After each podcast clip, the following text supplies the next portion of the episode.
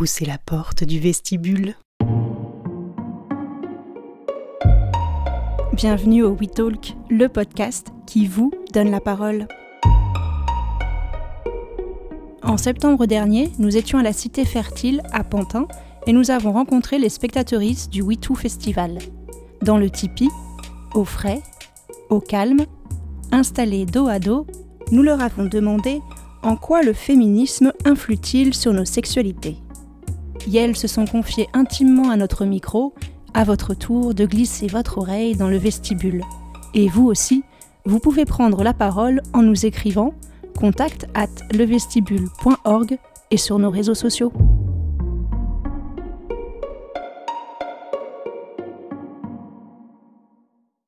J'ai des doutes euh, sur euh, le début de notre sexualité dans un schéma hétéro où on applique, on met en place des, clichés en fait qu'on a appris toute notre vie et du coup les débuts sont un petit peu très limités en termes d'expérimentation et on se limite à ce qu'on a vu, à ce qu'on a entendu et c'est pas du tout féministe.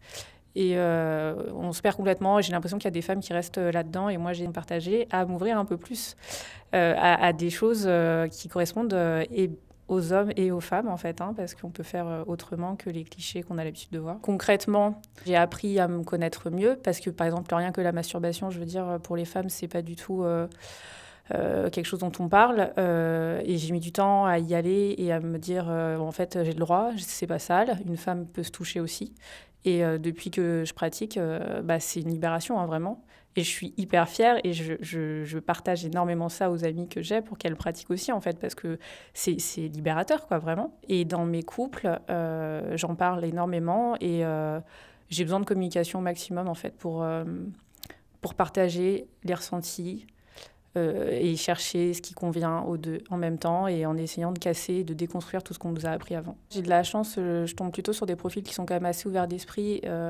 et qui euh, c'est des garçons qui ont quand même une grande part de féminité, donc euh, c'est voilà, c'est plus facile euh, de discuter.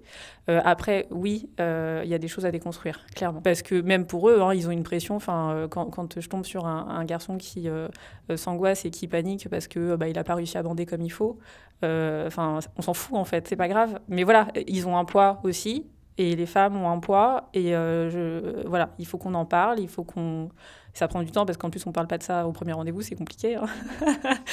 donc, euh, donc, faut prendre le temps. Et, oui, je, je, trouve qu'il y a quand même des garçons qui sont, qui sont capables d'entendre ces choses-là et qui ont envie aussi hein, de les pratiquer.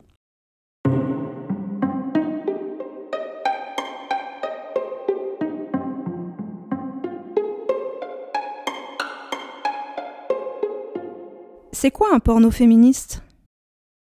C'est compliqué. Alors, euh, il y a le débat tout le temps de dire que euh, les femmes ne euh, regardent pas de porno parce qu'elles elles ont moins besoin de stimulation visuelle.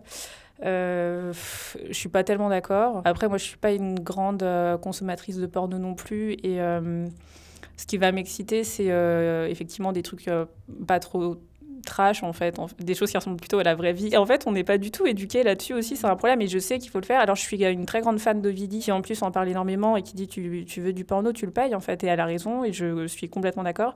Mais aujourd'hui, euh, quand tu veux consommer du porno de façon éthique et regarder des choses euh, juste pour tes fantasmes euh, et tu as le droit de le faire, bah, je sais pas où il faut aller en fait. donc oui, c'est possible à mon sens, mais euh, on n'est pas assez renseigné et on n'est pas assez euh, guidé pour savoir comment faire.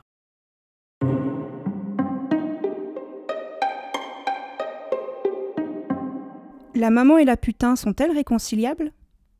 Oh là oui. Euh, je pense qu'on est quand même euh, des personnes euh, humaines, donc on a le droit à la complexité, on a le droit d'accumuler heureusement plusieurs casquettes.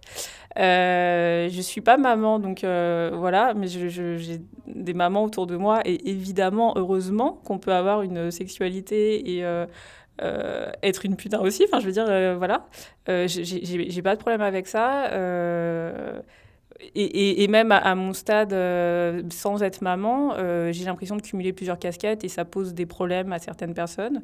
Mais oui, j'ai la casquette, euh, je peux être très féminine, je peux être très masculine. Est-ce qu'on a besoin de faire des choix? Est-ce qu'on peut se dire, là, j'ai envie d'être un peu chaude ce soir et je fais ce que je veux, et après, bah là, non, je vais être rangée et, et j'ai pas envie d'en parler? Enfin, heureusement qu'on peut tout cumuler. Une problématique, par exemple, à laquelle je pense, et encore plus pour les mamans, quand une maman célibataire qui va draguer. Oui, là, clairement, on va dire, c'est une salope. Et même, même sans être maman, déjà, rien que la démarche d'être une fille, d'aller draguer, c'est un problème dans la plupart des. enfin, c'est assez dingue, en fait, de se dire euh, euh, une femme peut tomber dans la catégorie euh, salope très rapidement. Et tu as l'impression de devoir faire un choix entre je suis une personne rangée dans la société et voilà, j'ai des responsabilités, je suis quelqu'un de bien, et j'ai une sexualité accomplie, j'ai le droit d'aller vers des hommes ou vers des femmes pour les draguer. C'est l'impression que tu dois choisir une des deux cases. je suis d'accord, actuellement, le regard, il est dur à porter, mais il faut l'assumer. Moi, j'essaye de l'assumer.